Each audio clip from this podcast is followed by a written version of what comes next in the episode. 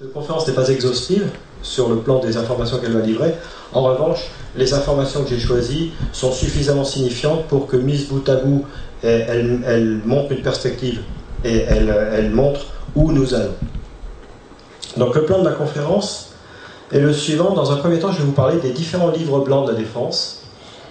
Euh, le livre blanc, un livre blanc est un, ouvrage qui est écrit par le ministère de la Défense euh, l'autorité, enfin à la demande du président de la République, qui est le chef des armées, et euh, de, façon, de façon à poser la posture stratégique de la France et la stratégie de défense de la France lorsque cela est nécessaire, de le repréciser. Ensuite, je parlerai de l'industrie de défense en me fondant sur un rapport de la Cour des comptes du 9 avril 2013. Puis je parlerai de l'armée française, euh, je donnerai quelques, quelques éléments simplement. Et enfin, euh, j'aborderai la question de la place de la France dans le monde et plus généralement de l'évolution du monde, de l'évolution de la géopolitique et des rapports de force entre les grandes puissances et de la place de la France. Donc les livres blancs de la défense. Comme je vous le disais en préalable, on écrit un livre blanc quand cela se justifie. Et qu'est-ce qui justifie qu'on écrive un livre blanc? Le fait que la situation a radicalement changé. Soit par notre fait propre, soit par euh, l'évolution du monde et des rapports de force dans le monde. Ainsi, le premier livre blanc écrit par le ministère de la Défense, l'a été en 1972, et ce livre blanc a pris en compte le fait que la France s'était dotée de l'arme de dissuasion nucléaire. avec ses trois composantes, donc la composante, la première composante historiquement a été la composante aérienne avec les Mirage 4, donc au cours des années 60, puis la composante sous-marine avec les sous-marins nucléaires lanceurs d'engins à la fin des années 60, début des années 110, et enfin la composante sol-sol, des missiles balistiques sol-sol du plateau d'Albion. Donc une fois cette euh, dissuasion nucléaire acquise, il était évident qu'il fallait réécrire la, stratégie de défense française. Qu'est-ce que c'est que la dissuasion nucléaire? Fondamentalement, vous avez deux postures stratégiques, la défensive, l'offensive. La défensive, c'est la posture naturelle du dominant sur son territoire. C'est-à-dire que quand on est euh, maître chez soi, euh, qu'on n'a pas l'intention de faire la guerre à quiconque, eh bien on est dans une posture naturelle défensive. Donc défensive, ça va avec supériorité. C'est la posture naturelle du dominant sur son territoire. C'est une posture de supériorité chez soi. L'offensive, en revanche, est une posture de conquête. C'est une posture qui vise à acquérir des avantages que l'on n'avait pas, soit des avantages territoriaux, soit des avantages en matière de ressources ou autres, ressources énergétiques ou ressources minérales, etc. C'est une posture fondamentalement de conquête. La dissuasion dans tout ça est une posture dont le mode d'action est offensif et même terrorisant. Mais ce mode d'action est une menace qui vise à renforcer la posture défensive que l'on a jugée insuffisamment robuste. C'est le micro qui n'est pas très robuste. Donc, ouais. Merci, merci. Donc, donc euh, la, dissuasion, fondamentalement, vise à renforcer la posture défensive que l'on a jugée insuffisamment robuste par la menace d'une offensive terrorisante. C'est donc une posture qui est liée à la défensive. Il faut bien retenir ça. Donc, 1972, la force de frappe est opérationnelle en France. Il fallait réécrire la doctrine, la stratégie militaire française c'est l'objet du livre blanc de 1972. Le deuxième livre blanc date de 1994. Là, il s'agissait de prendre en compte un changement de paradigme géostratégique, puisque la menace déclarée comme telle, la menace potentielle qui était celle du pacte de Varsovie, a disparu. Il est donc nécessaire de réécrire notre posture stratégique et notre politique, notre stratégie de défense. Donc on a là deux livres blancs qui se justifiaient pleinement par le fait que la donne stratégique a changé. La première fois de notre propre fait, la deuxième fois par l'évolution du monde.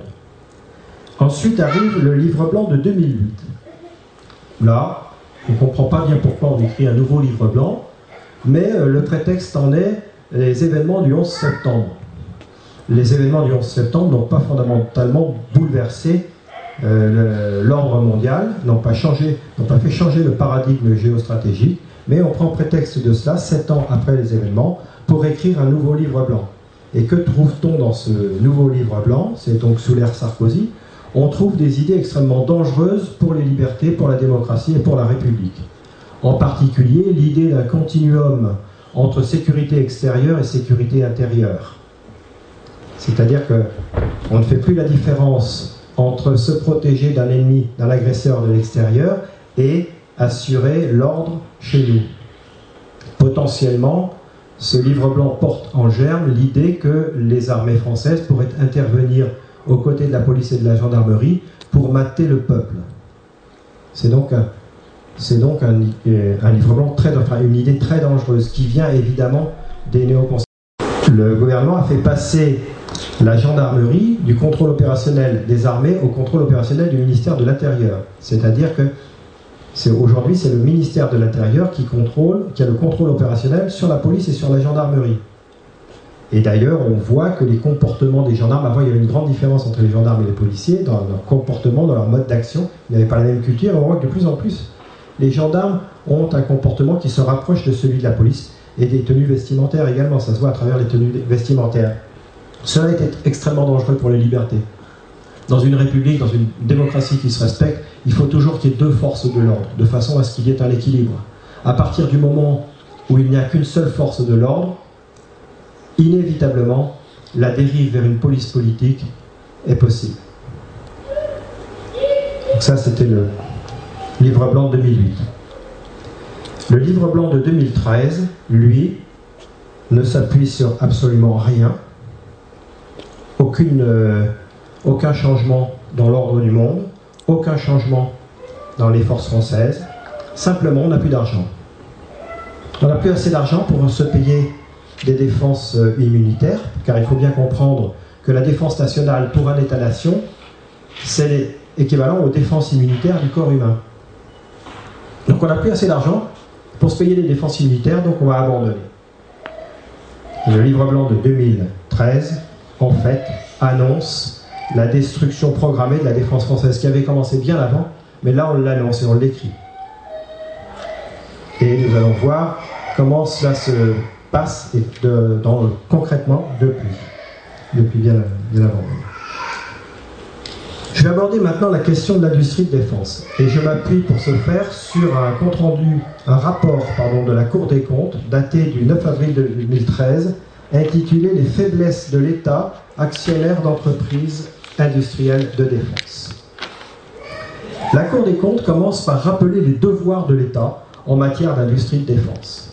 Et que dit la Cour des comptes? La puissance publique doit concilier trois préoccupations. Assurer l'indépendance de la France en matière d'équipements sensibles, notamment concernant la dissuasion nucléaire, et nous allons voir ce qu'il en est. Gérer au mieux le patrimoine de l'État actionnaire, c'est-à-dire la part capitalistique que l'État possède dans les industries de défense. Nous allons voir ce qu'il en est. Retenez bien ces trois, ces trois préoccupations, ces trois devoirs de l'État, et préserver l'activité et l'emploi dans les régions concernées. Nous allons également voir ce qu'il en est. La Cour des comptes rappelle qu'en matière de défense, il y a des, enjeux et des responsabilités selon euh, l'importance stratégique de l'industrie dont on parle. Et ainsi, elle rappelle que l'industrie de défense est un peu comme des poupées gigognes. Il y a un premier cercle central, qui est le cœur stratégique de notre industrie de défense, qui concerne les activités relevant d'une souveraineté exclusive, c'est-à-dire non partageable, exclusivement française. Ça concerne trois domaines, la dissuasion nucléaire, la cryptologie gouvernementale et les systèmes informatiques stratégiques liés à la connaissance anticipation, c'est-à-dire le renseignement stratégique. Donc dissuasion nucléaire, cryptologie gouvernementale, renseignement stratégique sont relèvent de la souveraineté exclusive. Le deuxième cercle concerne les activités relevant d'une souveraineté partagée. Typiquement, ce sont les systèmes d'armes conventionnels bateaux, avions, véhicules blindés, canons, etc. Que l'on peut développer en coopération avec d'autres pays. Nous verrons d'ailleurs dans cette conférence ce qu'il en est. Et enfin, le troisième cercle concerne les activités pouvant faire l'objet d'achat sur étagère.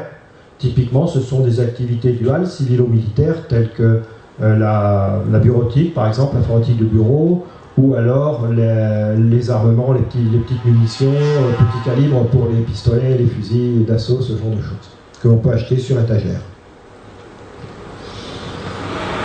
La Cour des comptes note que dans le processus de création d'une industrie de défense européenne, l'État français a dilué sa souveraineté en plusieurs étapes. Et pour illustrer cela, je vais prendre le cas de ADS qui s'appelle maintenant Airbus pour vous montrer comment ça s'est passé. Mais ça se passe à peu près dans toutes les industries. J'en parlerai ensuite. EADS, au départ, nous avions une société nationale qui s'appelait Aerospatiale. Donc c'était la société euh, nationale de l'espace et de l'aéronautique, euh, qui, qui résultait historiquement de la euh, du regroupement de Sud Aviation, Nord Aviation, de toutes ces sociétés nationales créées après la Seconde Guerre mondiale. Il y avait également une société privée, Matra, qui avait des activités de défense, donc la propriété de Lagardère. Dans un premier temps, on fusionne les deux sociétés le 15 février 1999 pour créer la société aérospatiale Matra, tout cela en franco-français, c'est-à-dire que on dilue la souveraineté de l'État, mais on reste entre Français. Un peu moins d'un an et demi après, on fusionne Aérospatial Matra avec DASA et CASA. L'allemand DASA, Daimler Chrysler Aerospace, et l'espagnol CASA. Ceci le 10 juillet 2000 pour former la société européenne EADS. Dès 2001, la Cour des comptes avait produit un rapport sur ces fusions et elle avait dit deux choses. Premièrement, l'État s'est laissé placer en position de faiblesse face à, Matra dans la première fusion aérospatiale Matra. Donc l'État n'a pas défendu son, son, bout de gras comme il aurait dû le faire, donc public-privé.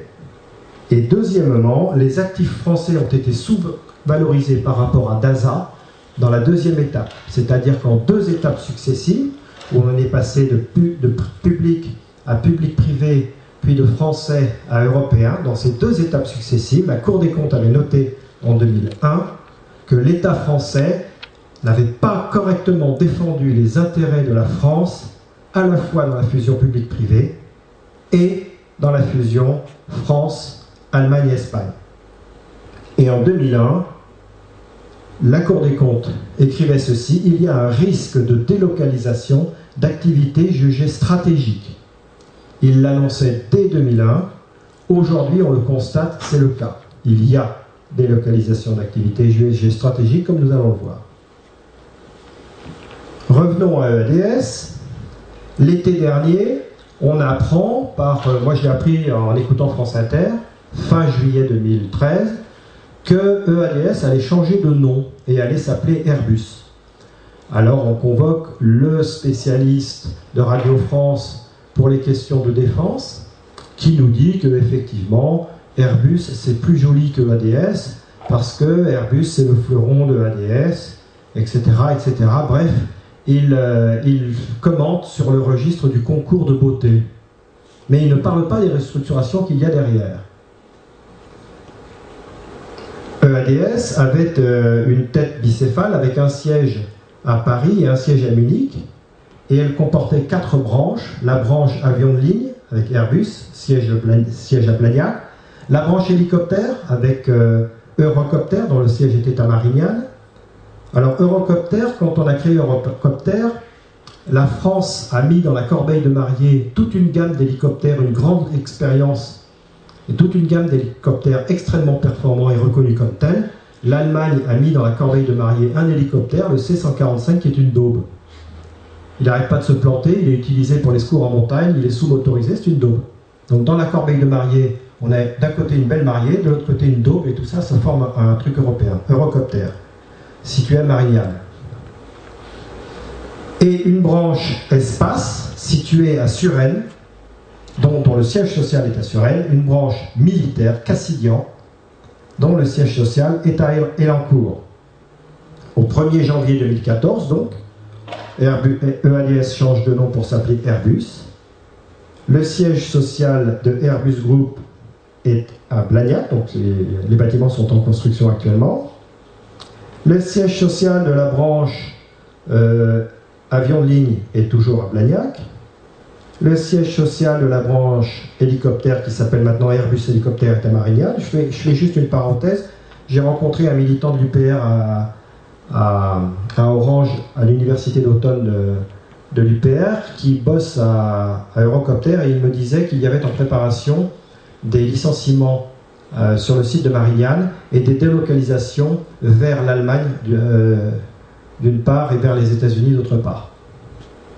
Donc ça, ça va arriver dans, dans les mois qui viennent. Et s'agissant de la branche espace et de la branche militaire, on regroupe les deux sous l'appellation Airbus Defense and Space et le siège social est à Munich, ville de la trahison s'il en est. Qui dirige? Le patron d'Airbus est un Allemand, Tom Enders. Le patron de la nouvelle division Airbus Defense and Space est un Allemand, euh, Bernard Gerwert. Que trouve-t-on sous cette chaîne de commandement allemande, sous cette chaîne de décision allemande? On trouve par exemple le missile M51, missile, futur missile balistique stratégique tiré de sous-marins nucléaires lanceurs d'engins, le satellite MUSIS, futur satellite d'écoute électromagnétique franco-français, relevant donc du renseignement stratégique, deux outils qui relèvent de la souveraineté exclusive sont passés sous une chaîne de décision allemande. Alors évidemment, il y a des Français dans la chaîne, mais on sait bien que le chef a un poids plus important que les autres dans les discussions. Et puis qu'est-ce que c'est que la stratégie à leur niveau? Il s'agit d'afficher des priorités et d'affecter des ressources. Donc si Bernard Gerwert, en accord avec Tom Anders, décide de diminuer les sommes que l'on va allouer à la recherche et développement pour le satellite MUSIS ou pour le missile M51, ils pourront le faire. Et ce ne sont pas les Français qui s'y opposeront.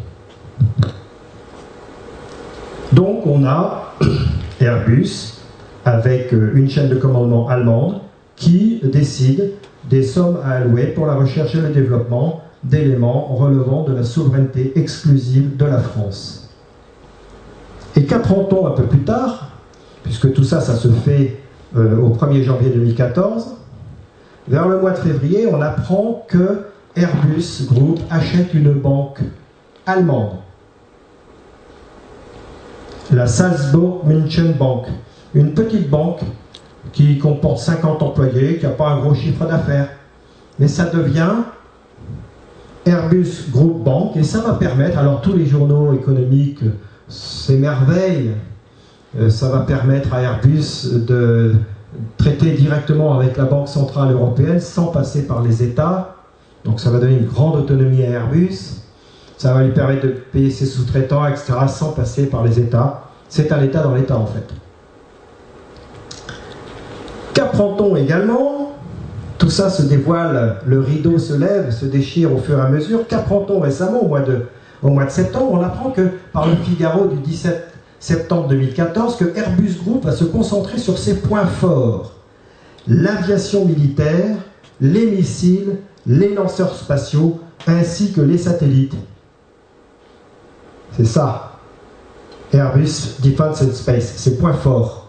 Il ne s'agit même pas de, des avions de ligne. On aurait pu penser, puisque ADS a pris le nom d'Airbus, que les points forts de la stratégie d'Airbus allaient être les avions de ligne. Pas du tout. C'est ça ce qui a été regroupé et qui a été posté en Allemagne. Mais qu'avait-on appris au préalable, plusieurs mois avant, le 28 janvier 2014, par euh, l'usine nouvelle que les activités spatiales en France paient le prix fort de la restructuration du groupe Airbus. 1400 postes supprimés en France sur les 5800 au total, dont les deux tiers dans les activités spatiales. Tiens, c'est marrant. C'est au cœur de leur stratégie et ils licencient en France.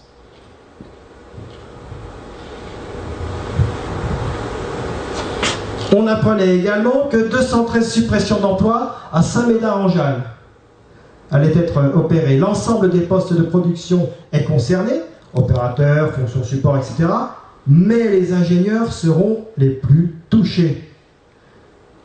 Deux fois plus d'ingénieurs en proportion licenciés sur le site de Saint-Médard-en-Jalles que dans la moyenne du groupe Airbus sur les 5800 licenciements. Et que fabrique-t-on à Saint-Médard-en-Jalles? Bah tiens, le missile F-51, justement, de la dissuasion nucléaire française.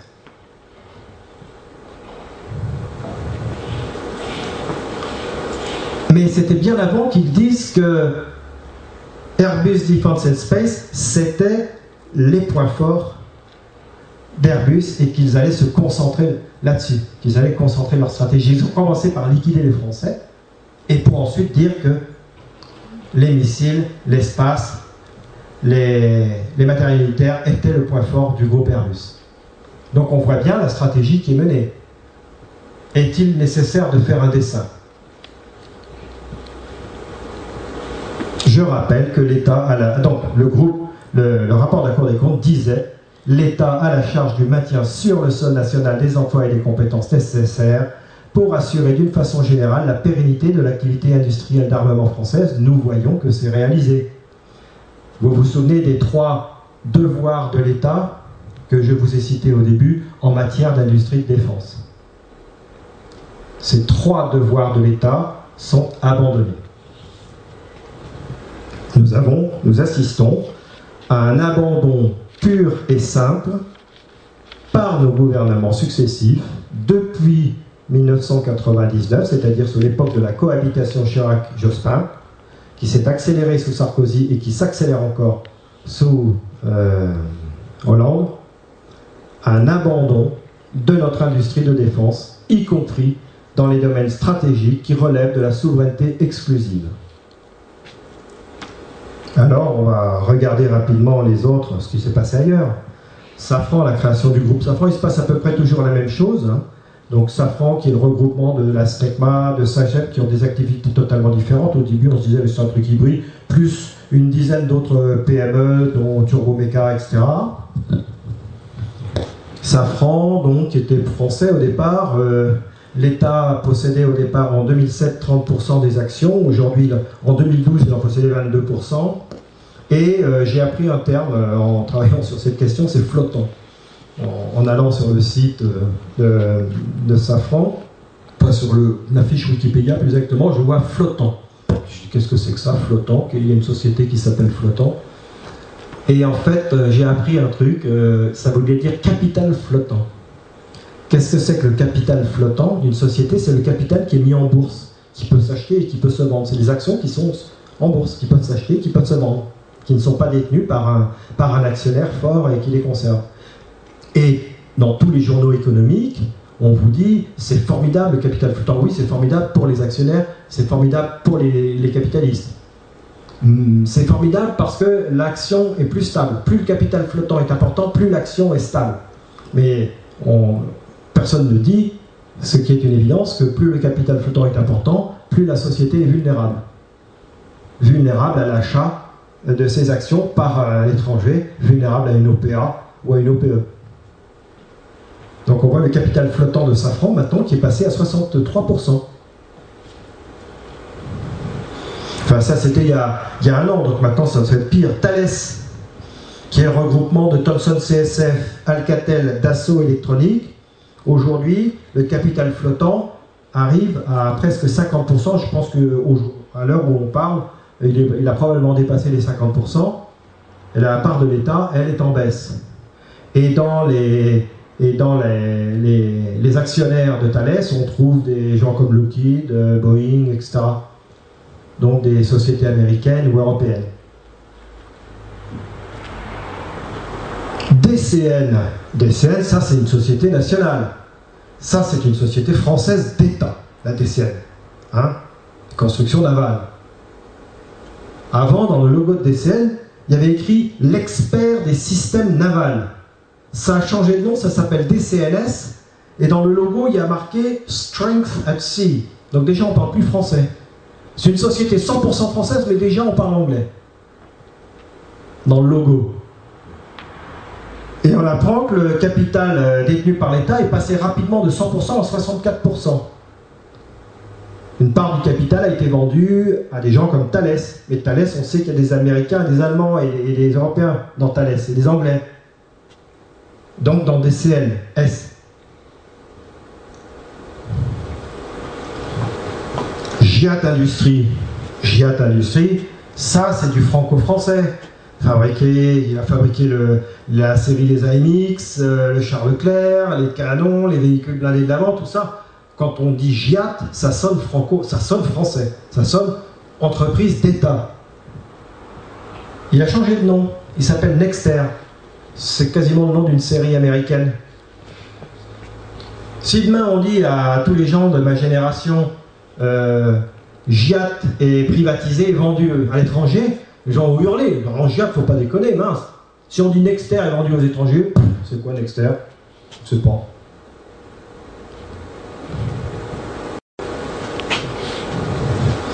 Ils ont racheté la SNPE, la Société nationale des poudres et explosifs. Bon, ça peut paraître euh, assez cohérent, mais surtout récemment, on apprend que ils vont fusionner avec KMW Krauss Maffei Weidmann, un Allemand.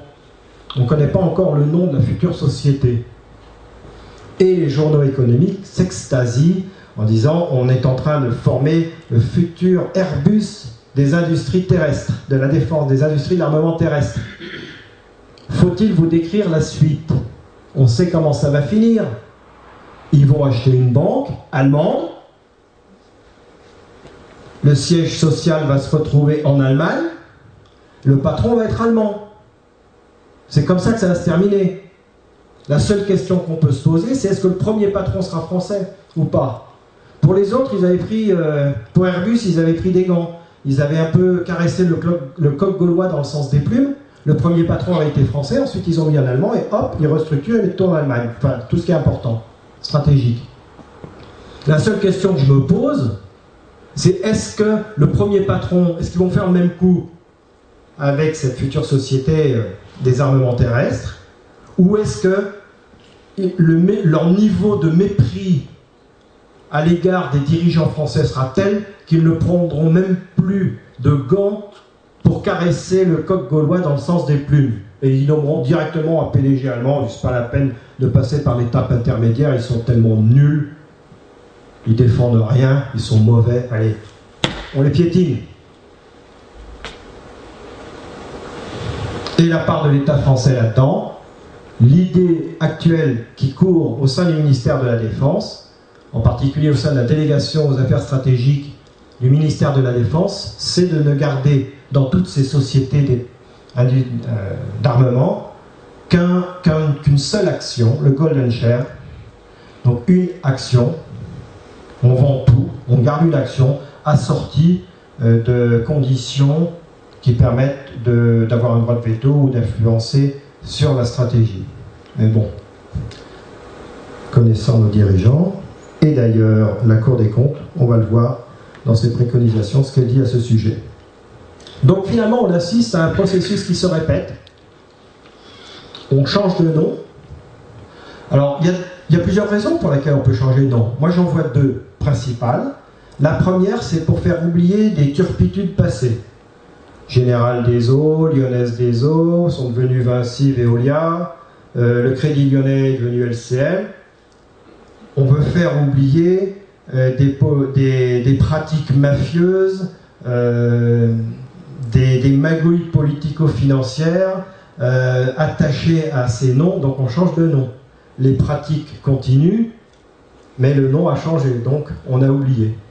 La deuxième raison, c'est qu'on prépare un mauvais coup, comme dans le cas de Nexter. Et c'est effectivement le cas dans, pour, les industries de défense. Donc on change de nom, ensuite on privatise, on fusionne, l'État, la, part actionnariale de l'État baisse jusqu'à arriver au golden share, et la, la part du capital flottant hausse, donc met ces entreprises en grande vulnérabilité stratégique. Le rapport de la Cour des comptes disait ceci dans ses conclusions générales. Il existe des dispositifs de contrôle juridique. En particulier l'article L151-3 du Code monétaire et financier qui permet à l'État de garder un certain niveau de souveraineté dans les décisions qui sont prises au sein de ces, entreprises. Cependant, ces dispositifs juridiques n'ont rien à voir avec l'équivalent américain qui est le dispositif euh, Exxon Florio qui lui permet au président américain, enfin au gouvernement des États-Unis, de, faire à peu n'importe quoi en contradiction euh, complète avec les règles de l'OMC. Le président des États-Unis, c'est le fait du prince. Euh, ce dispositif, il peut décider n'importe quoi. Récemment, la Chine a voulu acheter 20% du capital d'une entreprise que les États-Unis jugeaient stratégique. Ils ont dit non. Mais c'est contraire aux règles de l'OMC Non. C'est tout. Vous vous souvenez qu'il y a quelques années, l'US Air Force avait lancé un appel d'offres pour remplacer sa flotte de ravitailleurs en vol. La société Airbus avait gagné l'appel d'offres. L'État américain a dit on raye d'un trait de plume, on recommence. Boeing, ok, c'est bon. Donc ils font ce qu'ils veulent. Eux, ils font ce qu'ils veulent chez eux, mais ils nous intiment l'ordre de nous de respecter les règles de l'OMC. Et dans sa grande sagesse, la Cour des comptes avait dit ceci Seul un niveau de participation actionnariale significatif de l'État dans les entreprises ayant une activité de défense permettrait de conserver un niveau adéquat de souveraineté. Juste après avoir rappelé qu'il existait des dispositifs juridiques de contrôle. Qu'est-ce que ça veut dire quand on décrit Parce que ce sont des gens intelligents à la Cour des comptes, ils, écrivent chaque mot à son, son importance. Qu'est-ce que ça veut dire? Ça veut dire, oui, il existe des dispositifs de contrôle, mais vous êtes trop nuls, vous les gouvernants français. Depuis 15 ans, vous êtes trop nuls, vous êtes trop veules. Il n'y a qu'une façon de garder un niveau adéquat de souveraineté, c'est le rapport de force actionnariale. Point. Tous les dispositifs de contrôle juridique ne servent à rien car vous êtes trop veules. C'est ça que ça veut dire quand on lit entre les lignes. Et pourtant, nous allons tranquillement vers euh, la politique du Golden Share. Le rapport disait également ceci l'État s'est mis en risque de perdre le contrôle de certaines activités industrielles nationales d'armement. Bon, on voit que c'est fait. C'était il y a à peine un an, enfin non, il y a un peu plus d'un an, un an et demi. À peine un an et demi. Il s'est laissé diluer sans toujours obtenir en échange des contreparties équivalentes, c'est fait. Il n'est toujours pas parvenu à arbitrer entre des intérêts parfois contradictoires, la question ne se pose même plus maintenant. Il est parfois incapable de faire appliquer ses décisions par les responsables des entreprises qu'il contrôle. Il ne contrôle plus rien en fait. Voilà pour l'industrie de défense. Et cerise sur le gâteau, à propos des, des armements en relevant de la souveraineté partagée, on apprend par le point du 30 novembre, euh, du 30 octobre pardon, 2014, une crise encore discrète mais très sérieuse a surgi entre la France et l'Allemagne. Cette dernière refuse depuis l'été d'autoriser les exportations d'armes de fabrication française quand elles contiennent des composants allemands. À ce stade, trois contrats seraient concernés, ce que les autorités françaises et les industriels confirment en partie, sans entrer dans les détails. Il s'agirait d'un contrat de vente des missiles anti-chars Milan de nouvelle génération. Euh, produit par MBDA et acheté par le Qatar dans la tête militaire de fabrication allemande. On n'avait pas besoin des Allemands pour fabriquer ces, missiles. On leur a fait plaisir, on a fusionné, et puis voilà. Maintenant, ils nous interdisent de les vendre. Deuxième contrat, celui des véhicules Aravis produits par la firme Nexter, dont le châssis est de fabrication allemande. S'agissant de cette affaire, les rumeurs non vérifiées évoquent une livraison partielle faisant fi d'opposition allemande. Troisième cas litigieux, la vente d'hélicoptères Cougar d'Airbus Hélicoptère à l'Ouzbékistan. Cette fois, la boule électronique de l'appareil fabriqué en Allemagne serait concernée. Des boules électroniques aussi en fabriquées en France aussi. Hein. Donc voilà pour les activités qui relèvent de la souveraineté partagée. L'union fait la force. C'est ce qu'on nous dit. Hein. C'est ce que la propagande officielle européiste nous dit. L'union fait la force. La France est trop petite. La France n'est rien. toute seule dans le monde. avec, au sein de l'Union européenne, elle peut peser sur le monde. Elle pèse là Où est la force? Où est la force? Il n'y a pas 50 solutions. Si on tire les conséquences de ça, il y en a deux. Soit on met dans les contrats au moment euh, de fabriquer les, matériels en coopération que en aucun cas un pays peut s'opposer à ce qu'on vende le matériel fabriqué en coopération, soit on arrête toute coopération et on dit la défense nationale, c'est la défense nationale. Point. Et allez vous faire cuire des œufs?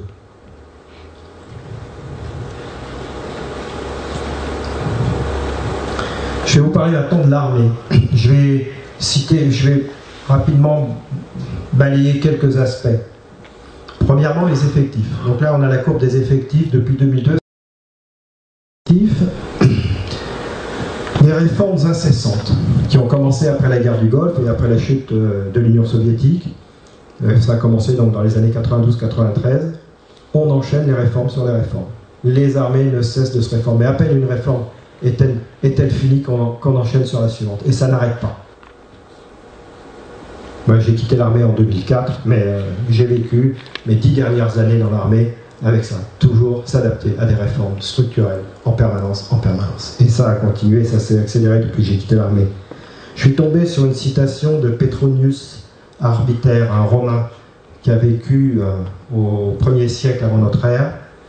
Nous nous étions entraînés avec ardeur, mais il semblait que chaque fois que nous commencions à former une unité cohérente, nous étions réorganisés. Au soir de ma vie, j'ai compris que l'on tente à affronter une situation nouvelle en réorganisant, et que cette incroyable méthode crée l'illusion du progrès tout en produisant la confusion, l'inefficacité et la démoralisation. Il n'y a pas une virgule à changer.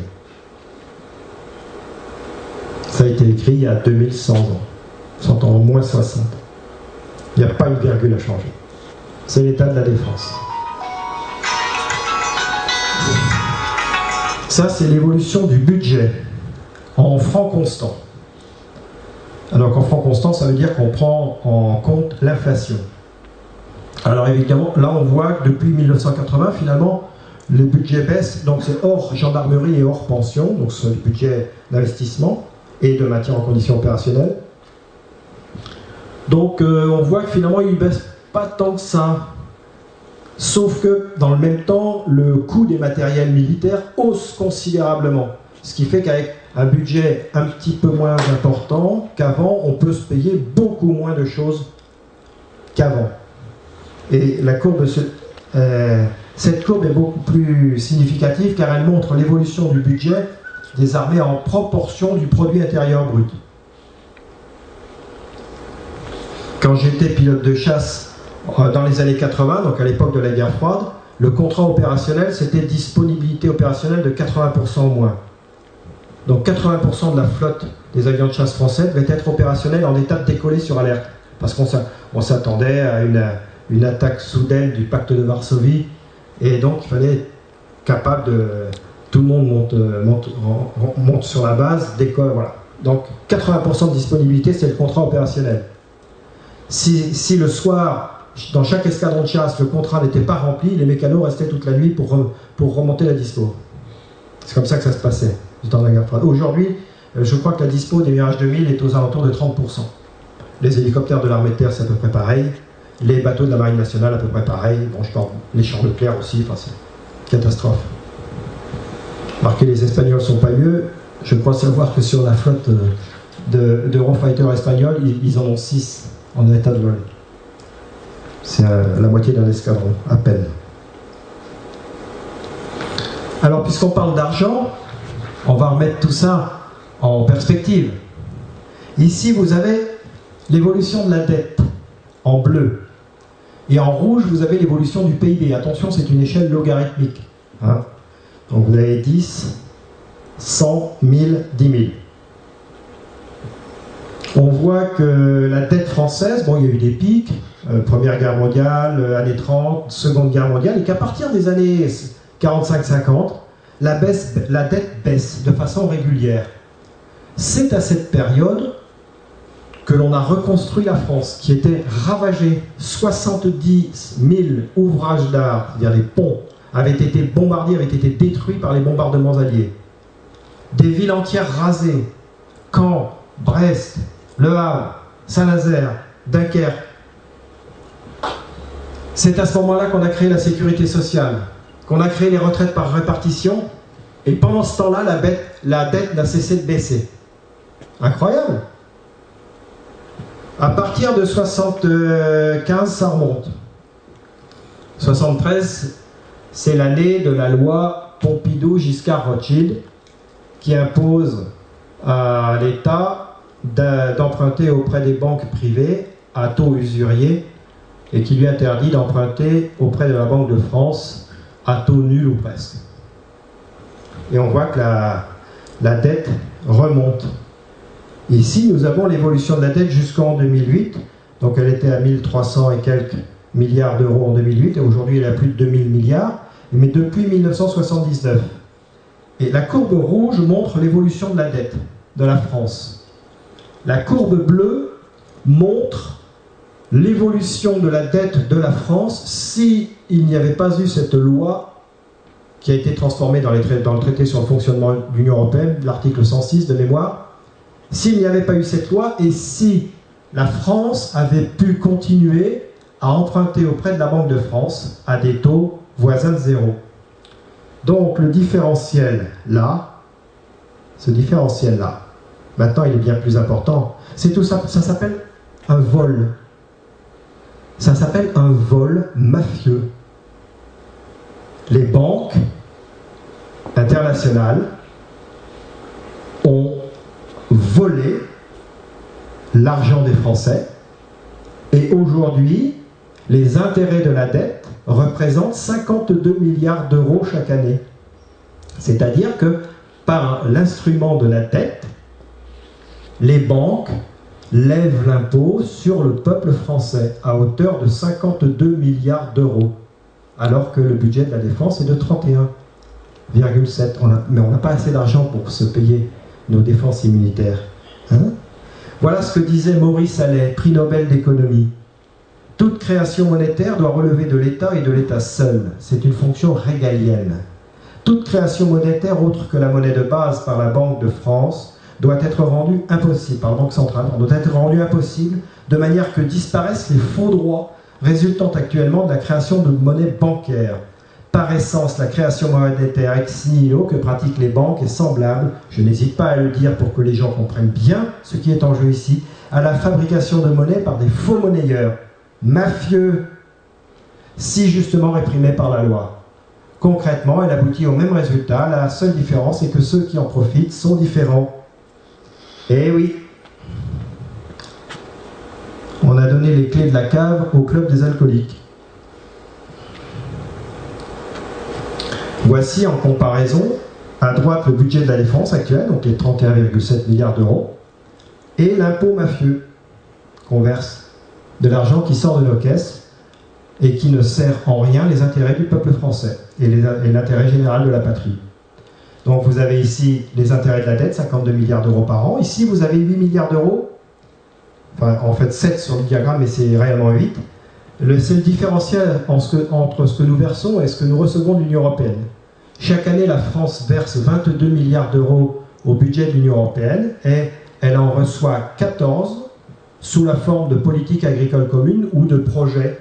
Vous voyez certainement de temps en temps une rénovation d'un bâtiment public, euh, d'un truc comme ça, avec une grande affiche euh, l'Union européenne investit dans votre région pour votre bien. Donc vous avez le drapeau de l'Union européenne, le drapeau de la région, le drapeau du département. Vous n'avez plus le drapeau bleu-blanc-rouge de la République l'Union européenne investit avec notre argent et au passage, ils nous en ont piqué un tiers.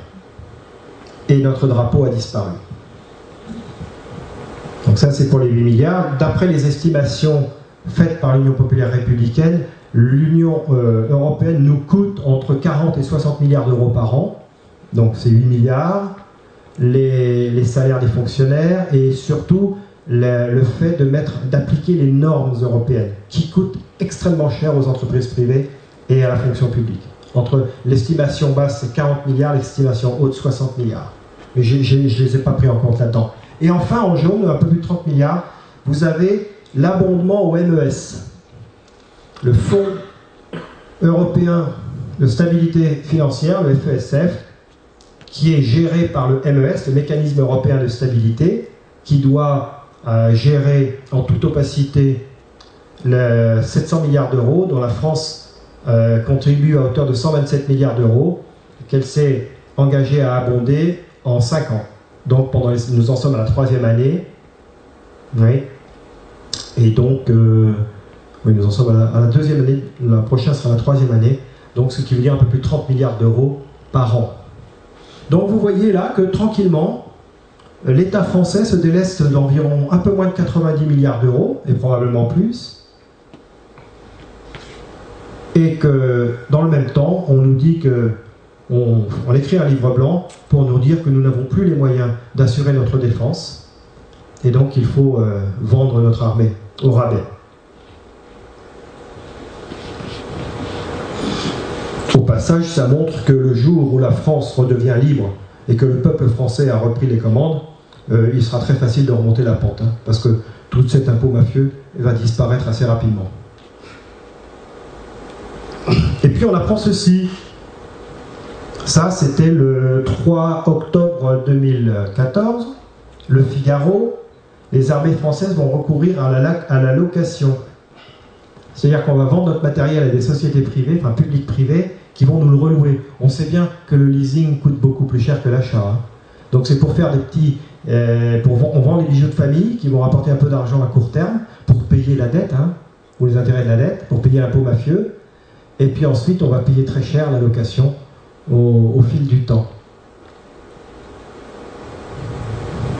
Là, c'était Challenge du 19 novembre qui confirme l'info. Et tous les économistes vous disent que c'est une bonne chose. Partenariat public-privé. On sait ce que ça veut dire. Hein. les dépenses pour le, pour le public et les recettes pour le privé. Donc on commence à bien voir ce qui se joue, les tendances lourdes qu'il y a derrière on assiste à une professionnalisation de nos armées, dans un premier temps, une baisse régulière des budgets de la défense, une baisse régulière des effectifs, en particulier des militaires, surtout des militaires, une baisse régulière des moyens de combat. Il faut interroger les fantassins de l'armée de terre qui font des opérations extérieures. La moitié de leur matériel, ils l'achètent à Decathlon. Enfin, quand je dis matériel, les chaussures, les vêtements, les trucs comme ça une démilitarisation du ministère de la Défense par le haut, de plus en plus de postes de responsabilité qui étaient tenus au préalable par des officiers généraux le sont aujourd'hui par des administrateurs civils. Il faut recentrer l'armée sur son métier. Le métier du militaire, c'est de se faire tuer. C'est surtout pas de réfléchir à la stratégie, surtout pas de s'intéresser aux dépenses, aux finances, surtout pas. Ça, c'est le boulot des administrateurs civils. Allez vous faire tuer, c'est tout ce qu'on vous demande. Recentrer les armées sur leur métier. Donc démilitarisation du ministère de la Défense par le haut, par les côtés, grâce à ce que l'on appelle l'externalisation des services, dans un premier temps, et maintenant on voit que c'est d'outils de combat, purement et simplement, et par les moyens, leasing public-privé. Et enfin, abandon de notre industrie de défense. En ces quelques images, J'espère vous avoir montré où nous allons, la perspective qui est la nôtre et où nous allons, où va notre industrie, où va notre défense. La défense nationale, je vous le disais au début, pour un État-nation, c'est l'équivalent des défenses immunitaires pour le corps humain. Dans le corps humain, 6% des cellules euh, travaillent dans le système immunitaire. Le système immunitaire notre système immunitaire euh, fait travailler 6% des cellules de notre corps. Et à travers un système extrêmement organisé, extrêmement hiérarchisé. On y trouve une industrie de défense. On y trouve euh, des centres de formation et de, recrutement et de formation. On y trouve nos soldats de première ligne, les leucocytes. on y trouve un centre d'analyse et de retour d'expérience qui garde en mémoire tous les virus qui, qui nous ont attaqués de façon à répondre mieux le coup suivant. 6%. Si on ramène cela à la part de la population française en âge de travailler, ça fait 2 700 000 personnes. Industrie défense, armée, tout compris. Bon, nous ne demandons pas autant, mais il ne faut quand même pas exagérer. Alors où allons-nous? Où tout cela nous mène-t-il C'est pas très difficile à deviner. Hein Ça, c'était l'idéal de la République. Le soldat de l'an 2. La nation en armes le peuple en armes, les fils et les filles de France qui défendent la patrie française. C'était notre idéal républicain. Moi, quand je me suis engagé dans l'armée, c'est ça que j'avais en tête. Et aujourd'hui, où allons-nous? Nous allons là. Des sociétés de mercenaires, c'est-à-dire des prostituées. Des gros cons nourris au Coca-Cola et au hamburger qui font les kékous dans leur 4x4. C'est ça qui va défendre la France. Si on continue comme ça. Vous leur faites confiance, évidemment.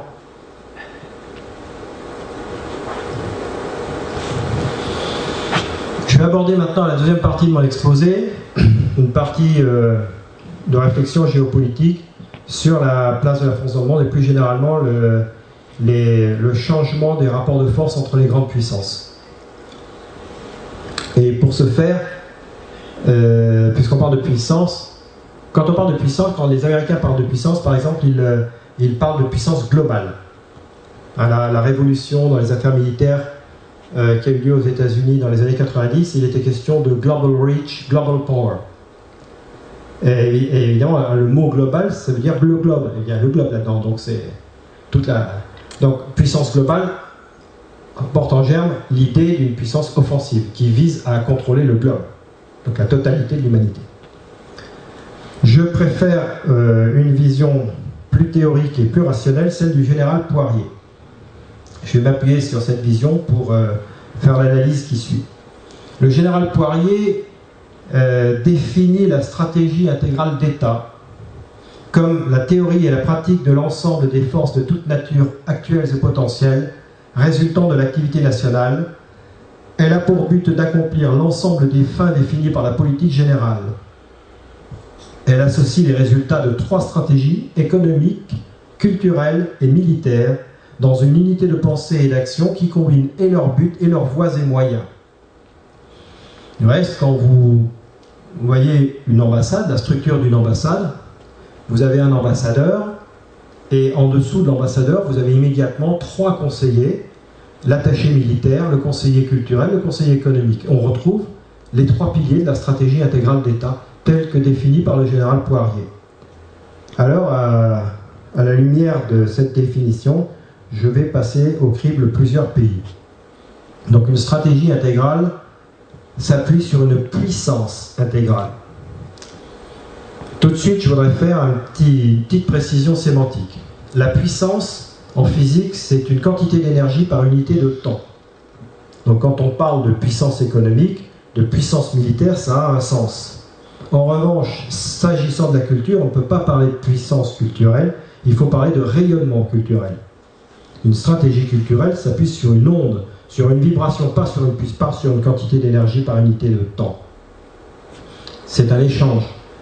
Une stratégie culturelle repose sur un échange donc sur une onde.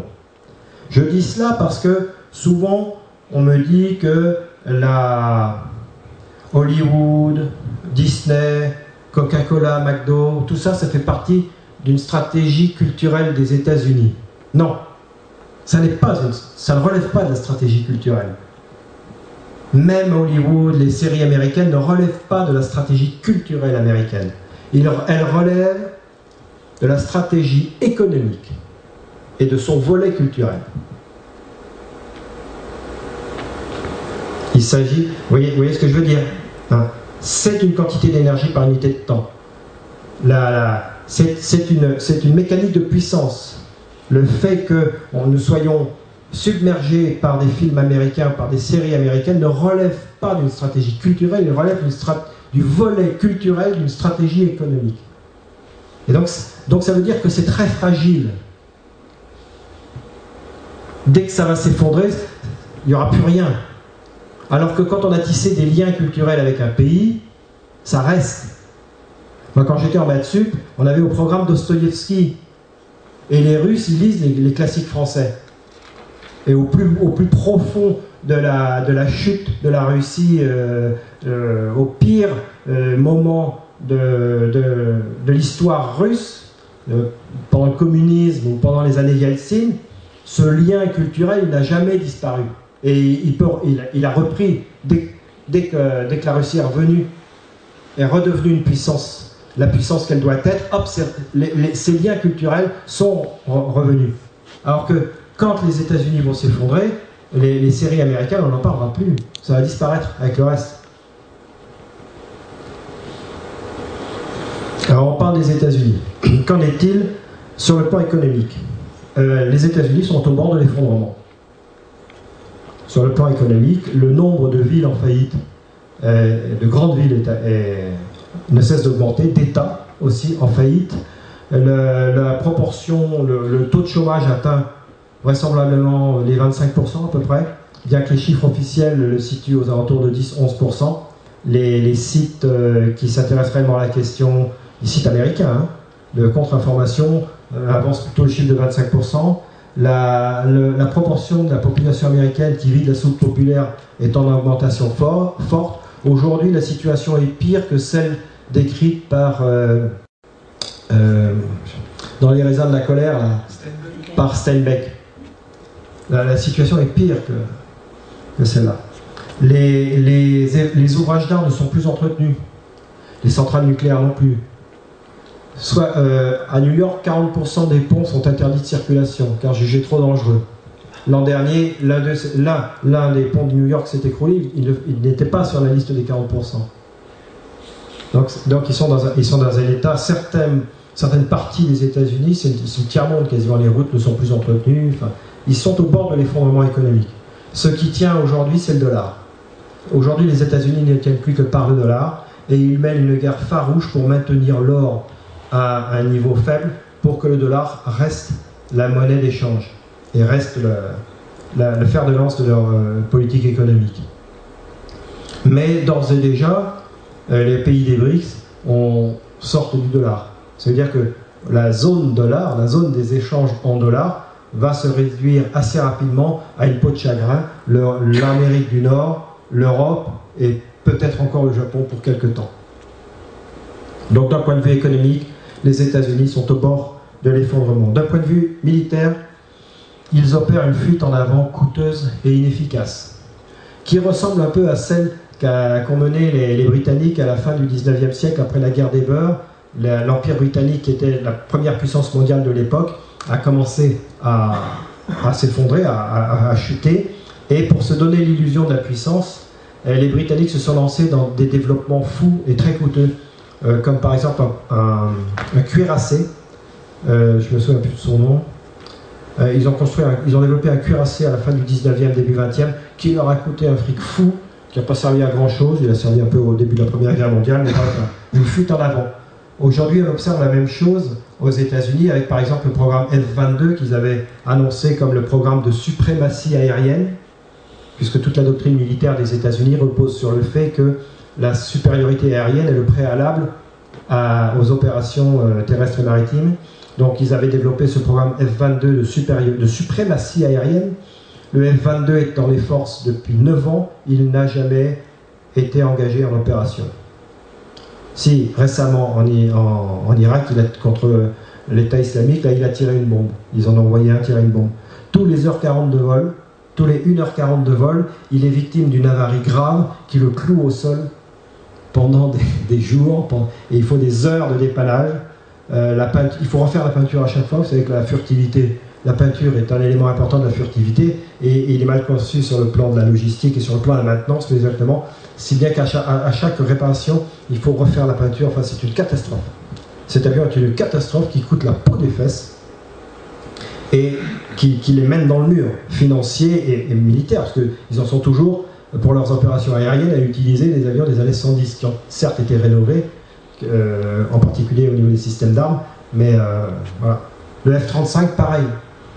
Un échec. C'est un échec annoncé. Il, a, il coûte un fric fou, beaucoup plus que, prévu. Et, euh, et c'est un échec opérationnel. Il est, en plus, ils ont emmené avec eux des otages, les Anglais, les Hollandais, les Espagnols, bien fait pour eux. Donc, ils sont dans une fuite en avant coûteuse, alors que les, alors que les, les, les armements réellement opérationnels en développement sont de l'autre côté. Bon, il y a le Rafale français, par exemple, qui n'est pas un avion de cinquième génération, qui est un avion, en gros, on va dire quatrième et demi, tient la route, il est opérationnel. Euh, les avions russes, le Su-35, sont, sont, opérationnels. Le développement du T-50, avion de cinquième génération en coopération entre l'Inde et la Russie, sera une réussite. Parce qu'ils y vont doucement, sereinement et méthodiquement. Ce sont des gens pragmatiques. Sur le plan culturel, eh bien, c'est la fin du rêve américain. Qu'est-ce que c'est que le rêve américain? C'est je suis riche, je suis pauvre, je peux devenir riche. C'est du fric. Leur rêve, c'est le fric. C'est rien d'autre. Il n'y a plus de fric, il n'y a plus de rêve. Il faut se réveiller. Donc c'est la fin du rêve américain. Et malgré eux, quand même, la culture américaine rayonne. Malgré, euh, malgré leur stratégie. Elle rayonne grâce à leurs esclaves, avec le jazz. S'il y a un truc des États-Unis qui rayonne, de leur culture, bon, il y a les littératures aussi, mais c'est surtout le jazz, on retient le jazz, c'est la, la musique des esclaves. Donc les États-Unis sont une puissance déclinante et qui risque de décliner très fortement par un, effondrement rapide et peut-être euh, dans pas longtemps. La Chine, sur le plan économique, la Chine est devenue le premier PIB mondial il y a quelques mois, c'est officiel. Donc c'est loin d'être le premier PIB par, euh, par habitant, mais, mais, au moins la Chine est, en croissance économique forte avec ses éléments de faiblesse, hein, évidemment. Mais euh, j'ai discuté avec un, militant de, de l'UPR qui est allé en Chine récemment. Bon, c'était du côté de Canton, donc c'est dans le sud de la Chine, pas loin de Hong Kong, tout ça, une région qui était déjà fortement occidentalisée. Et il me disait que les Chinois vivaient normalement c'est-à-dire que toutes ces images d'épinal, il m'a dit, toutes mes images d'épinal se sont tombées. Ils, arrêtent le travail à 17h30 comme nous, euh, ils sont heureux, il n'y a pas, de, violence, ils ont tous un smartphone, dans le métro, on les voit, bon, ils sont comme nous. c'est canton, hein, c'est le sud.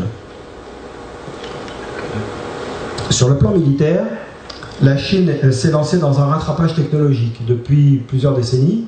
En 15-20 ans, ils ont rattrapé trois générations d'avions de combat, euh, donc c'est pas mal. Ils sont dans un rattrapage technologique, mais à mon avis, ils sont encore loin d'avoir euh, rattrapé les, capacités opérationnelles. C'est-à-dire que pour être... ils ont des pôles d'excellence... Il ne suffit pas d'avoir des pôles d'excellence technologique pour avoir une défense euh, réellement efficace. Il faut aussi avoir des structures de commandement dignes de son, il faut avoir un système de formation du personnel euh, qui soit euh, consistant, bon, et tout ça, ça prend du temps. Ça prend beaucoup de temps. Je, je, en plus, le peuple chinois anthropologiquement est autoritaire, égalitaire, ce qui fait que l'autoritarisme intrinsèque de la société chinoise nuit à, à l'efficacité globale d'une défense. Dans certains domaines, ça le fait, comme par exemple la défense antiaérienne, une structure très autoritaire, très hiérarchisée dans, la défense antiaérienne, ça marche. Dans la défense aérienne, par exemple, ça ne marche pas. Donc, euh, bon.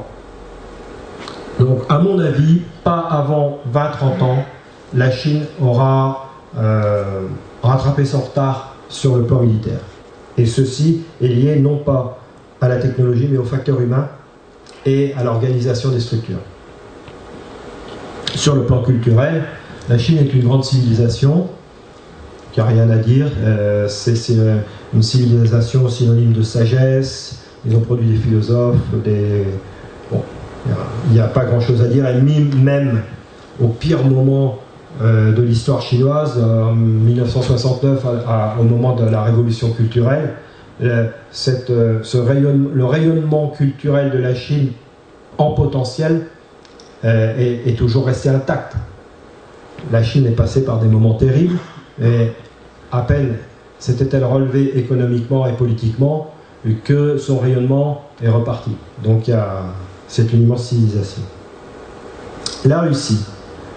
La Russie, sur le plan économique, est une puissance moyenne euh, qui, a, euh, qui a des ressources, qui a beaucoup vécu ces dernières années, ces dernières décennies sur ses ressources, en particulier en gaz et en pétrole, qui n'a pas fait les réformes de structure nécessaires pour adapter son économie et son outil de, production industrielle, et qui a aujourd'hui une grande opportunité, c'est les sanctions que l'Union européenne et que euh, les États-Unis lui appliquent. Les sanctions économiques actuelles de l'Occident contre la Russie sont une grande chance et une grande opportunité pour la Russie.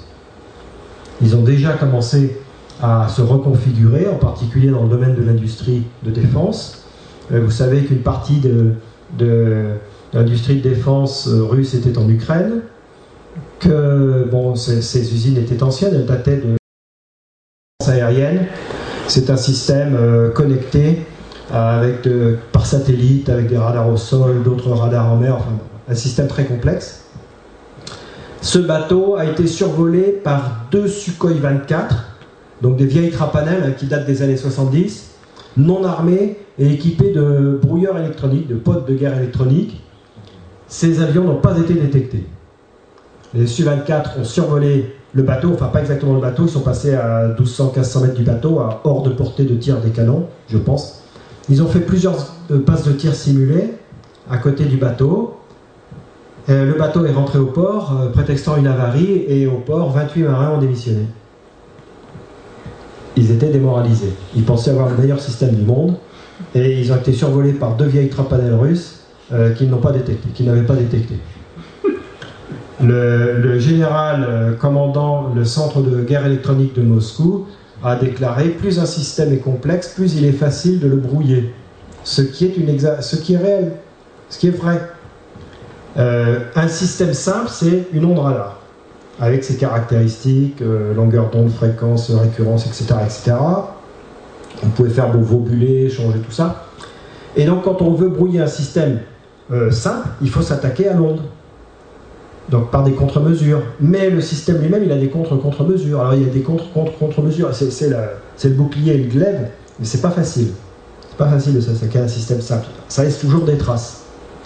En revanche, un système complexe, c'est un système composé de multiples éléments, interconnectés les uns aux autres et euh, organisés en fonction d'un objectif, d'un but. En l'occurrence, détecter et détruire les avions adverses. Dans un système complexe, vous n'êtes pas obligé de vous attaquer au, hard, au, fondamental, à l'onde. Vous pouvez vous, vous pouvez vous contenter de pervertir les informations, les échanges d'informations entre les éléments du système, de les pervertir pas beaucoup, mais en parallèle, si vous pervertissez l'information un peu partout dans le système, un petit peu, eh bien, il arrive que le, calculateur central ou les calculateurs centraux qui font la synthèse des informations recueillent des informations trop discordantes et ils sont incapables de faire la synthèse. Et ils éliminent l'information purement et simplement. C'est probablement ce qui a dû se passer avec euh, les SU-24 et le système AGIS. Ça s'appelle du brouillage de suppression. On s'attaque aux algorithmes de calcul des calculateurs qui reçoivent des informations qui deviennent incohérentes les unes avec les autres parce qu'on a perverti un petit peu partout les, diverses informations et pas beaucoup. C'est donc effectivement beaucoup plus facile à brouiller. Quant à la stratégie culturelle, quant à la stratégie culturelle, ben, la, Russie, comme je vous l'ai dit, est une grande enfin, je veux dire, un, grand pays, une grande civilisation. L'âme russe euh, n'a pas disparu sous l'ère soviétique ni sous la période Yeltsin. Et euh, aujourd'hui, avec le renouveau de la Russie, de la Grande Russie, et la fierté russe retrouvée, eh bien, le rayonnement culturel de la, Russie a atteint euh, les sommets qu'ils avaient à l'époque des tsars. La France. Alors la France, son économie est en voie de destruction. Grâce aux articles 63, 32, 39, etc. du traité sur le fonctionnement de l'Union européenne. Est-ce que vous connaissez l'article 63 par exemple? L'article 63 du traité sur le fonctionnement de l'Union européenne dit une chose simple, il est interdit d'interdire de délocaliser. Il ne le dit pas de cette façon, mais c'est ça que ça veut dire. Il est interdit d'interdire de délocaliser non seulement à l'intérieur de l'Union européenne, mais également hors de l'Union européenne. L'article 32 dit, une fois que vous avez délocalisé, enfin il ne le dit pas comme ça, mais c'est ce que ça veut dire, il, est conseillé de commercer avec les pays hors de l'Union européenne, en interne et en externe. C'est-à-dire, une fois que vous avez délocalisé votre entreprise, il est conseillé de rapatrier les, les, bagnoles qui sont fabriquées euh, en Asie du Sud-Est à bas coût et de les mettre en concurrence avec les voitures françaises fabriquées en France. C'est ça que ça veut dire. Donc, les articles des traités européens, les articles en particulier 63, 32, 39, c'est sur l'agriculture, du traité sur le fonctionnement de l'Union européenne, scellent la destruction de, nos économies. Pas seulement de la France, mais des autres pays d'Europe. Donc nous avons une économie en voie de destruction. Néanmoins, néanmoins c'est facilement récupérable. C'est rapidement récupérable.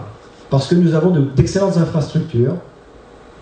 Nous avons un système éducatif qui fait que les jeunes sont bien formés, sont bien éduqués, globalement, malgré la malgré l'attaque contre euh, l'éducation nationale et contre notre système éducatif, il y, a une rémanence et la France est encore capable de bien former ses jeunes, contrairement aux États-Unis. Il y a d'excellentes infrastructures. Nous ne sommes pas en 1945, où tout était détruit, il fallait tout reconstruire. Après 1945, en 1945, la France avait une capacité de production qui était de 30% de ce qu'elle était dans les années 30. Capacité de production industrielle. Aujourd'hui, et, la France est relevée en 15 ans. Donc aujourd'hui, au doigt mouillé, je dirais qu'en 2-3 ans, la France peut se relever sur le plan économique. Si on remet du contrôle euh, douanier aux frontières, euh, on peut rapatrier rapidement euh, les, usines délocalisées et en l'espace de 2-3 ans, la France peut retrouver un niveau économique avec quasiment un plein emploi. En plus, si on évalue le, franc, ça, va, ça relancer le truc. Sur le plan militaire, ben, c'était l'objet de la, dans ma première partie. Donc vous voyez que euh, notre stratégie militaire est en voie de destruction, mais là aussi c'est récupérable. Si un vrai gouvernement patriotique arrive au pouvoir, il peut nationaliser de façon sèche et sans discuter euh, déjà toutes les activités qui relèvent, industrielles qui relèvent de la souveraineté exclusive. Ça, on peut dire ça, c'est pas négociable, fermement. et puis ensuite le reste. Donc c'est récupérable aussi, c'est encore récupérable. Sur le plan culturel, la France subit une tentative de, destruction, avec la loi Fioraso par exemple, qui impose la langue euh, anglaise dans les universités, qui, et l'autre loi, je me souviens plus là, qui, qui promeut les langues régionales au détriment du français. Donc on a une, attaque de la langue française par le haut et par le bas. D'ailleurs, à ce propos, euh, euh, l'attaque de la langue française par le bas est associée avec les réformes territoriales qui mènent vers les euro-régions. Je vous incite à, vous intéresser à la question des euro-régions, euh, car il y a euh, en germe la destruction pure et simple de la nation française, de la République. Mais la bonne nouvelle, c'est que l'espace de la francophonie est en plein boom démographique, grâce aux pays africains. Donc le jour où un vrai gouvernement arrive au pouvoir, un vrai gouvernement patriotique, euh, il sera en, mesure de relancer la francophonie et, le rayonnement culturel de la France atteindra son apogée dans la nanoseconde. Le jour où la France redevient la France, où un gouvernement français arrive au pouvoir et dit la France est de retour dans sa grande histoire de France, la France est de nouveau le pays qui dit la liberté des peuples à disposer d'eux-mêmes, ce jour-là, les, drapeaux français flotteront dans tous les pays du monde ou presque, en Amérique du Sud, dans la francophonie, partout.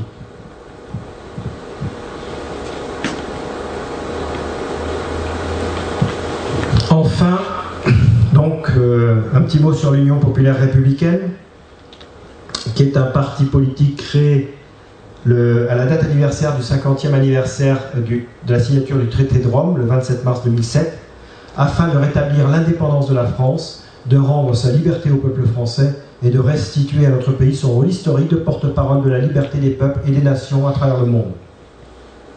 Nos adhérents viennent de tous les horizons politiques, de l'extrême gauche à l'extrême droite en passant par le modèle. Et en cela, euh, c'est un point commun que nous avons avec la résistance euh, sous l'occupation. Des gens venus de tous les horizons politiques qui se réunissent sur un but commun et sacré, sauver la patrie. La moyenne d'âge de nos adhérents est de l'ordre de 40 ans. Notre courbe des âges euh, a un grand plat entre 20 et 40 ans et ensuite une descente asymptotique. Ce qui signifie que l'idée de souveraineté nationale n'est pas une idée ringarde, c'est une idée jeune. Les citoyens venus de toutes classes sociales et de toutes origines, et une forte proportion de Français vivant à l'étranger. 6% de nos adhérents sont des Français expatriés, alors que dans les autres partis politiques, la moyenne est de 2%. Ce qui, a un sens, ce qui a du sens. Ça veut dire que les Français qui vivent à l'étranger, ils voient bien la France telle qu'elle est, vue de l'extérieur ils ne sont pas matraqués par la propagande euh, euro-atlantiste que nous subissons, nous, par nos médias dominants. Donc nous avons trois fois plus, en proportion trois fois plus de Français qui vivent à l'étranger parmi nos adhérents que les autres partis. Nous sommes le seul parti politique français qui propose et qui l'écrit de sortir de l'Union européenne par l'article 50 du traité sur l'Union européenne, c'est-à-dire sereinement, légalement, sortir de la dictature européenne. Vous allez dire que j'exagère quand je parle de dictature, eh bien non. Une dictature, ça a un dictateur. Et le dictateur de l'Union européenne, il est décrit dans l'article 17 du traité sur l'Union européenne. Je vous invite à télécharger le TUE et le TFUE et à le lire. L'article 17 du traité sur l'Union européenne pose que la Commission européenne est l'organe exécutif de l'Union qu'elle a le monopole de l'initiative législative, c'est-à-dire qu'elle concentre les pouvoirs exécutifs et législatifs au mépris du principe de séparation des pouvoirs cher à John Locke, Montesquieu, Condorcet et d'autres. Elle a un regard sur le pouvoir judiciaire, sous le contrôle toutefois de la Cour européenne de justice, ce qui lui vaut le surnom de gardienne des traités. Elle a la maîtrise du calendrier de l'Union. On sait bien que dans une entreprise, ce n'est pas l'ouvrier qui décide du calendrier, mais bien le patron. Et enfin, elle est, constituée, composée d'individus non élus qui n'ont de compte à rendre à aucun peuple. Eh bien ça, en français, ça s'appelle un dictateur. Il faut sortir de cette dictature de façon sereine, légale, patriotique et populaire. Nous proposons de sortir de l'euro et de récupérer notre souveraineté en matière monétaire.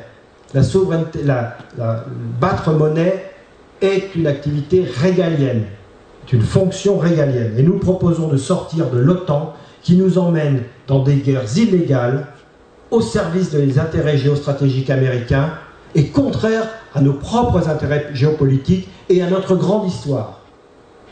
Nous sommes en Syrie depuis François Ier quand François Ier a pactisé avec Suleiman le Magnifique, le Grand Turc. Nous avons des relations intimes avec les pays du Levant depuis François Ier, la Syrie, le Liban, tout ça. Et aujourd'hui, nous leur faisons la guerre pour les intérêts géostratégiques des Américains. Et en prime, nous proposons d'appliquer un programme politique largement inspiré de celui du Conseil national de la résistance de 1944, intitulé Les jours heureux, au service du bien commun et de l'intérêt général. Un programme politique qui a fait consensus en son, temps, qui a réuni des gens de toutes les opinions politiques, de tous les syndicats, de tous les mouvements de résistance. Un programme social, républicain et patriotique. Et puisqu'il est question de résistance, je vais vous lire un extrait d'un livre.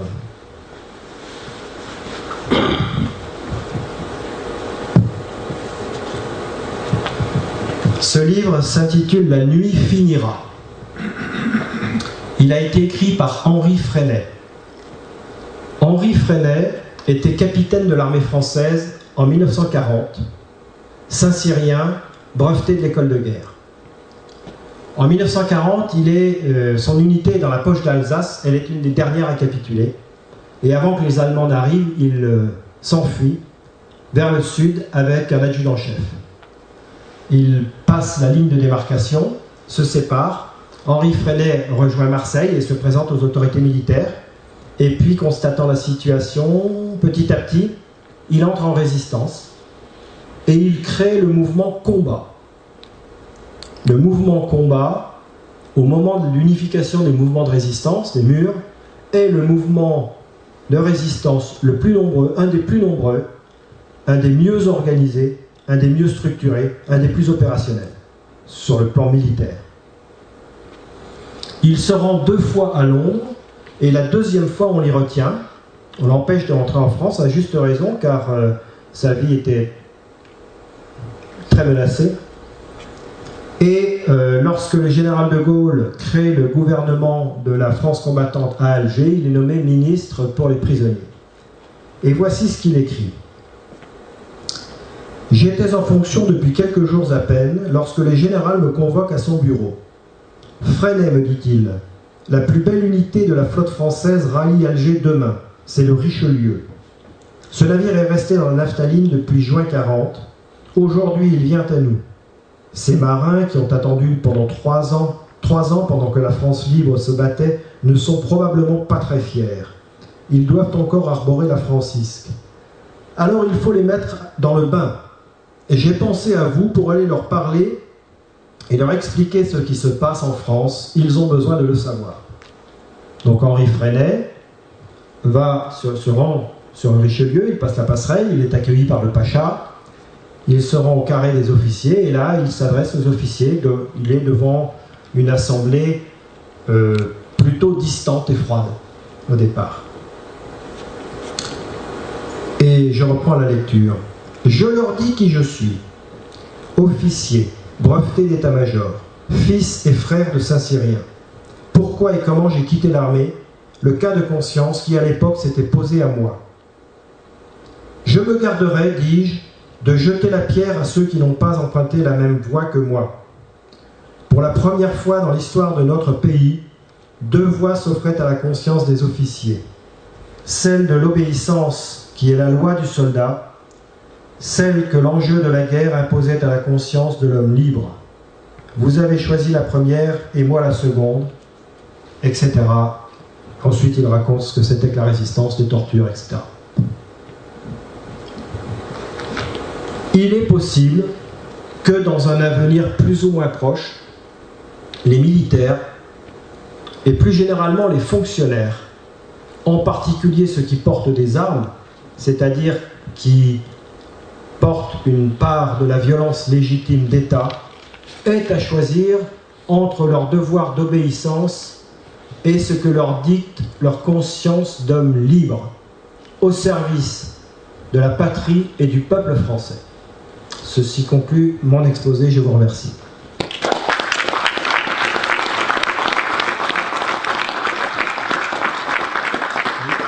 Ça, c'est l'île de Saint photo que j'ai prise la semaine dernière quand je suis allé faire la conférence à Brest. Vous voyez la statue du marin pêcheur sur la croix de Lorraine avec cette citation Le soldat qui ne se reconnaît pas vaincu a toujours raison. Est-ce que quelqu'un ne sait pas ce qui s'est passé à l'île de Saint? Vous savez tous. Euh, non, vous ne savez pas Le 18 juin 1940, l'île de Saint, ils ont, entendu l'appel du général de Gaulle. Vous savez, très peu de monde a entendu l'appel du général de Gaulle le 18 juin 1940. Mais eux, ils l'ont entendu. Et à partir du lendemain, tous les hommes valides, depuis des jeunes âgés de 16 ans jusqu'à des messieurs déjà bien âgés, bien avancés, d'un âge avancé, tous les hommes valides sont montés dans leur bateau de pêche et ont rejoint Londres, ont rejoint l'Angleterre et le général de Gaulle, la France libre. Donc c'est un haut lieu de résistance, un peu comme les Glières ici. Bien, j'ai un petit problème avec le micro. Je voulais le faire passer, euh, si vous avez des, questions à poser euh, au colonel Régis Chamagne. Euh, donc sans micro, eh bien ceux qui ont des questions, je vous suggère de, de vous lever, de parler un peu plus fort.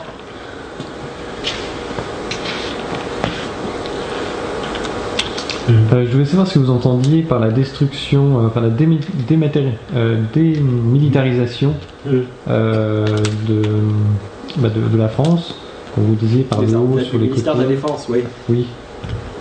Comment Bah, ça se et- passe? Eh bien, je vous l'ai dit par le haut, de plus en plus de postes qui étaient tenus par des officiers généraux sont aujourd'hui tenus par des administrateurs civils. C'est-à-dire qu'on démilitarise des fonctions qui étaient tenues par des militaires.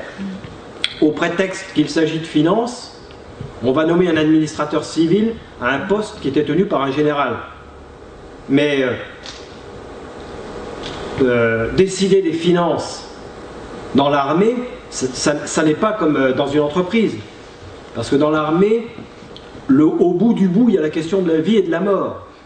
Et donc un militaire, quand il a de l'argent à attribuer, il pense en militaire, il pense pas en, en fric. J'ai une anecdote à ce sujet qui m'a été rapportée par mon commandant de base quand j'étais à Strasbourg.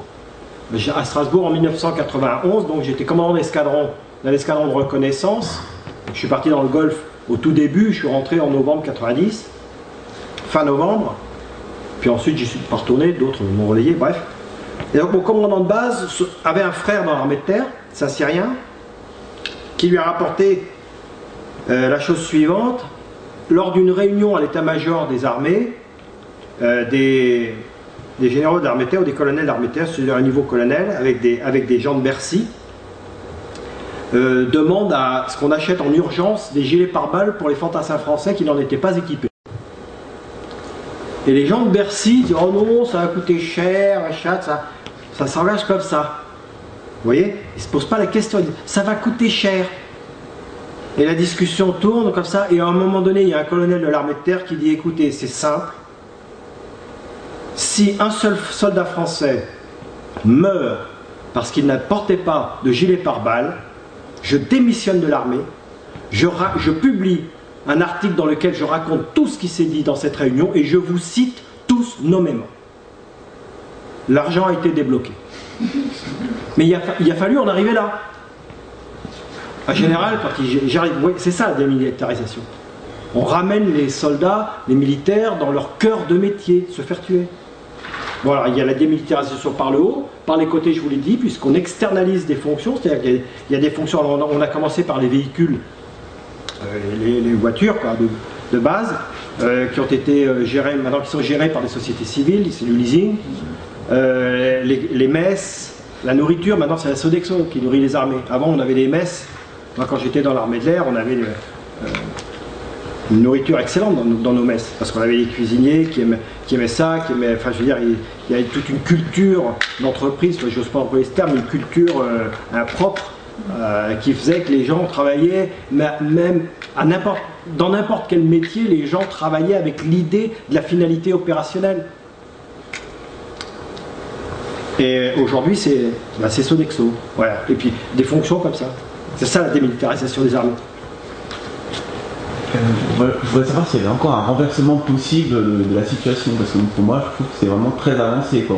On, menace, l'OTAN menace la, Russie, il pourrait y avoir même une guerre nucléaire. Enfin, vous dites même que les, les États-Unis ont tiré directement sur la Syrie. euh, on a, enfin, voilà, quoi. moi je trouve que la situation est vraiment catastrophique. Euh, et franchement, je trouve que vu l'état d'information de la, de la population générale, je trouve que quand même c'est assez mal engagé. Quoi. Enfin, je me dis, euh, je sais pas, euh, je sais pas ce qui pourrait arriver, mais euh, vous, vous avez, euh, vous êtes plus optimiste que moi. Enfin, je sais que. enfin, voilà. Alors, bon, la situation, je vous l'ai décrite, les rapports de force. Les Russes sont capables de s'opposer défensivement à une offensive américaine.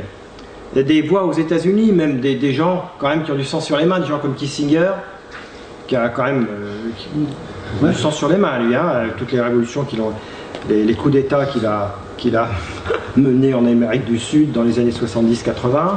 Euh, des gens comme Paul Craig, qui était un ancien conseiller de Reagan, euh, commence à dire haut et fort que euh, les, faucons, la politique des, néocons américains est, folle, que c'est de la folie et qu'il faut, il faut changer de portage. D'un point de vue objectif, Donc, je l'ai dit, si les Américains décident d'attaquer la Russie, ils vont se prendre une tôle. Euh, alors, il y a la balance nucléaire. Je pense quand même qu'ils n'iront pas jusque-là. Mais on n'est on est jamais, avec des gens un peu foldingues, on, on- on- Ils, ils ont changé leur stratégie. Ils- Ouais.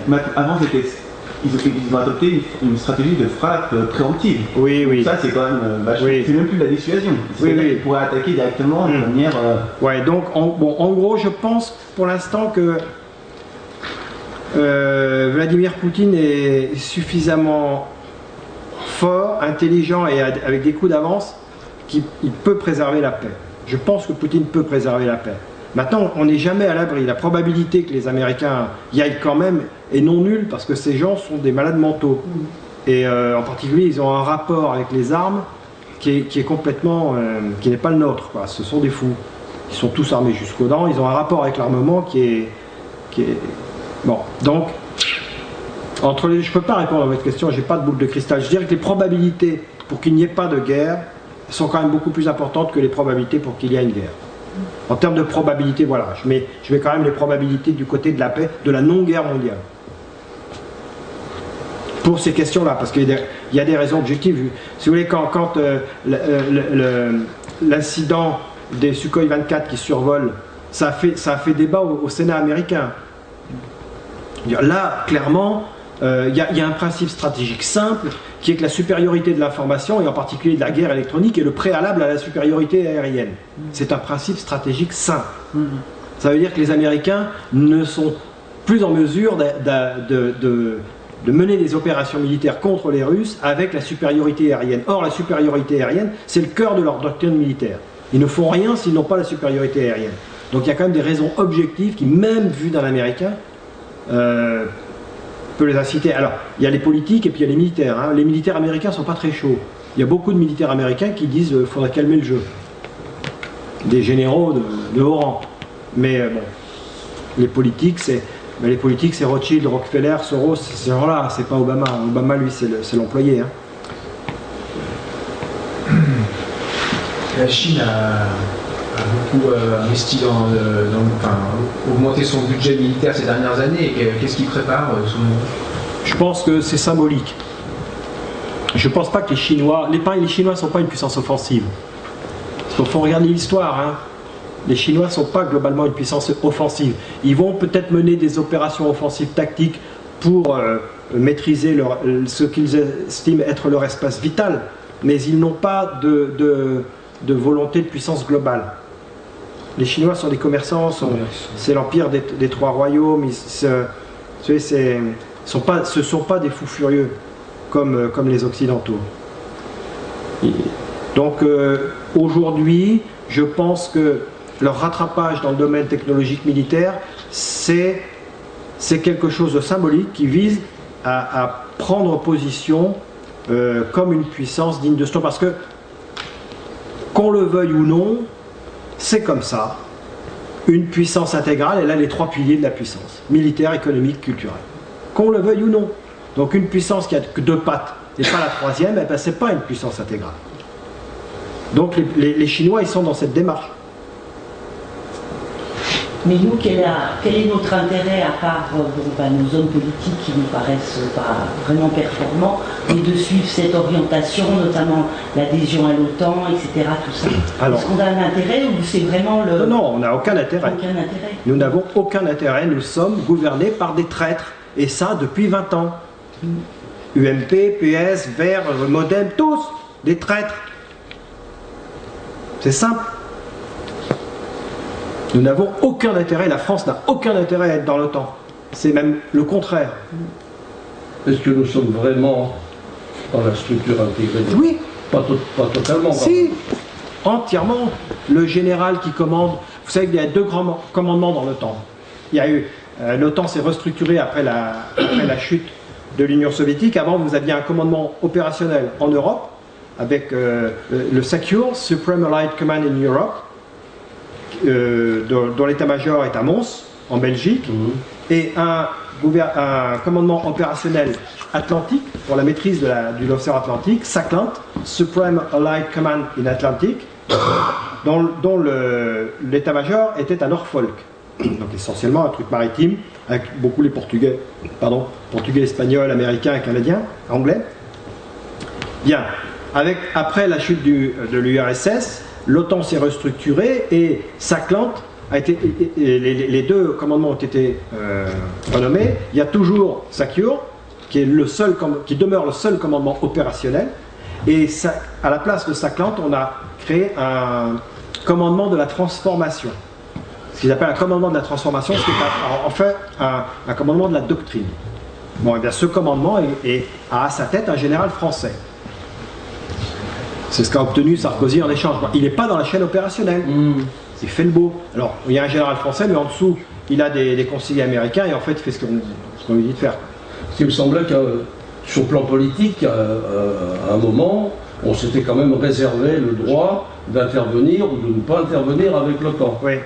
On était bien. Alors c'est toujours, enfin, je veux dire, dans les textes, c'est toujours pareil. C'est toujours le cas. hein. Quand, quand, quand l'OTAN mène, si vous voulez, il y a l'article 5 de l'OTAN qui dit que si un pays de l'OTAN est attaqué, les Voilà, autres doivent ça. lui porter secours.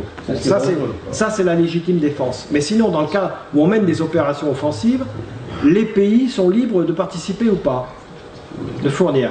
Ça, c'est le, le fait d'être ou pas